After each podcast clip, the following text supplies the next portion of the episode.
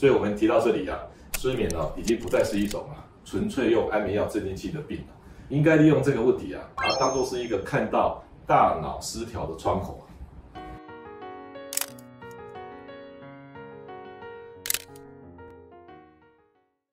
各位好，我是未来健康研究院方世清医师。这一集呢，也是一个精华的一个录制。那睡眠我们把它分为前半段，入睡困难，就是想很多，然后就没有睡意，哦，一想到焦虑紧张的事情、以前的事情、明天要做的事情，你就开始睡不着，这就是入睡困难。很多中年人都有这个问题，他也没有说其他的夜间状况，单纯入睡困难。那常常这部分呢，都是比较偏向心理方面的。心理上的原因大概有三个，可以比较具体的来说明为什么会入睡困难。第一个心理的原因就是日夜周期混乱。我们为什么要睡觉呢？原因是因为我们住在地球上，地球每二十四小时转一圈啊，所以我们身上的每一个细胞啊，都已经跟地球同步了。我们身上有一个很大的时钟，最大的时钟就在我们眼睛后面。叫做下视丘的位置，它会非常精确的调控我们的日夜周期。基本上你只要配合它，就可以自然的睡眠。可是就是有人不配合啊，他想熬夜就熬夜。年轻的时候啊，你的生理时钟调整的能力很强；老一点呢，调整能力就没有那么强了。生理时钟很容易乱掉。那么生理时钟乱掉怎么办呢？你每天早上啊。比如七八点钟啊，就固定到户外照一个天光，室内的光不够，要天光哦，这样子就可以校正你的生理时钟。第二个原因造成入睡困难的原因是入睡延迟啊，也就是简白话的讲，不甘心睡觉。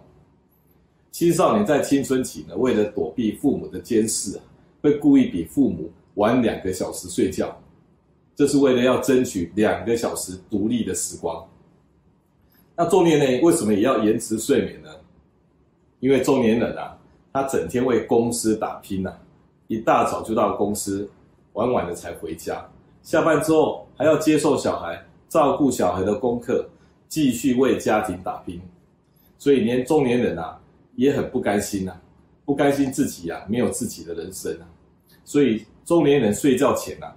也常常像叛逆的青少年一样，他也要争取两个小时独立的时光，即使都不晓得要做什么，无所谓的滑滑手机也好，也是来证明自己存在感的方式。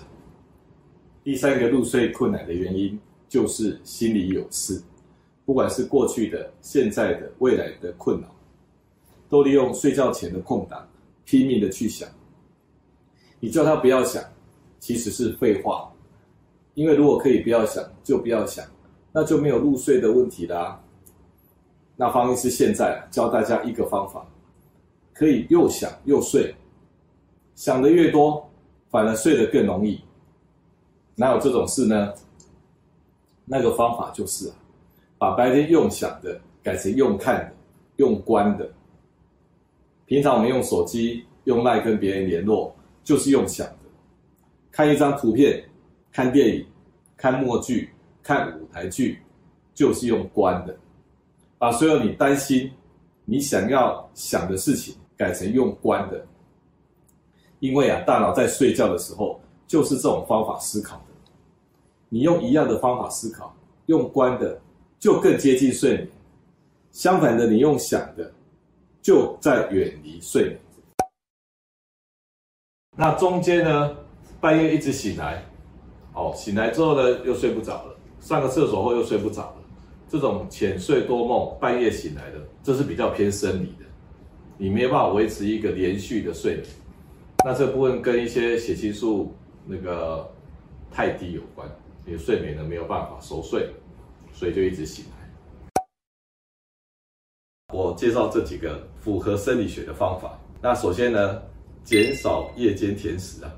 那晚上不吃不是更好？不是这个样子哦，晚上需要，因为我们做梦哦，需要一些热量，需要糖分，它其实是很很耗糖的，所以如果你今天晚上甜食吃很多，哦，像一些点那蛋糕啊、甜食点心啊，哦，这些东西如果吃很多呢，你虽然糖分会很够，那就全部会怎么样？会往那个做梦期去做，然后呢，你的你的熟睡期呢就就变少了。所以吃很多甜食人会做很多梦，然后睡得滴滴答答的。所以你要让你睡得熟，你要吃点东西，但是又不能吃太多。你如果饿的话，你是没办法睡着的，因为跟下一期我们要讲的一个叫食欲素是有关系的。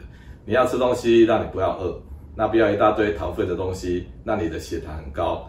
血糖高呢，会干扰你睡眠，但是没有血糖也是睡不着的。哦，所以要适量的吃，那减少夜间甜食。第二个，睡觉哈有一个叫褪黑激素。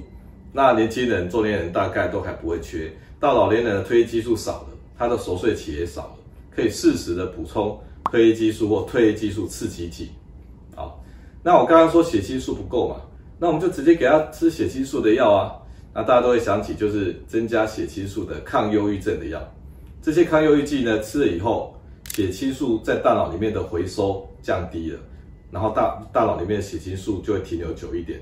相对就是血清素的浓度比较高，可是这有发生两两两个相反的事情哦。你吃抗忧郁症的药呢，有些人血清素提得太高了，他几乎随便一颗药都可以增加八成的血清素的含钙率哦。所以如果血清素太高，晚上它下不来，你会睡不着觉的。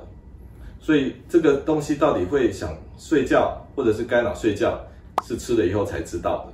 所以有吃抗忧郁症血清素药物的朋友啊。你如果吃的会想睡觉，那你就睡前吃；如果吃的会干扰睡觉，你就早上吃。啊因为血清素这个东西哦，很很调皮的，太多睡不着，太少没有办法熟睡。所以你吃的抗忧郁症的药，到底会干扰睡眠还是促进睡眠，吃了才知道。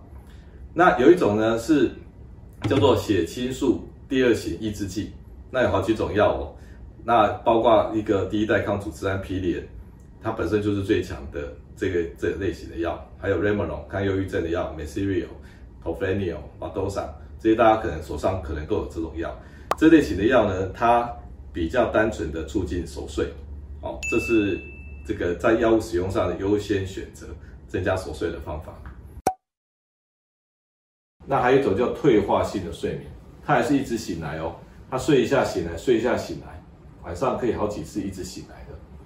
那这叫做这个退化性的睡眠，老年人常常都是这样，那他可能是食欲素不够。怎么去帮助这种退化性的失眠呢？就像很多中老年人一样，整天度孤啊，然后又睡得不够 OK 啊。哦，那方医师提到两个最高等级的治疗，也说在治疗里面是从最顶层治疗起的，不是吃最底层的镇静剂安眠药。那怎么处理呢？第一个。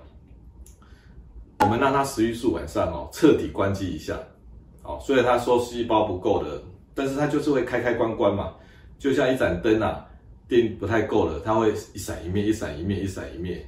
那我们晚上要让他彻底休息，怎么帮他关呢？最近有一个药就叫做食欲素抑制剂，那吃了以后他就真的把它关掉一些了哦，那关掉一些呢，他就可以睡得很熟，因为大老板休息了以后啊，真正睡眠的好戏啊，血清素啊。乙烯胆碱啊，多巴胺啊，他们就可以出来活动，他们就演一场睡眠的好戏给你。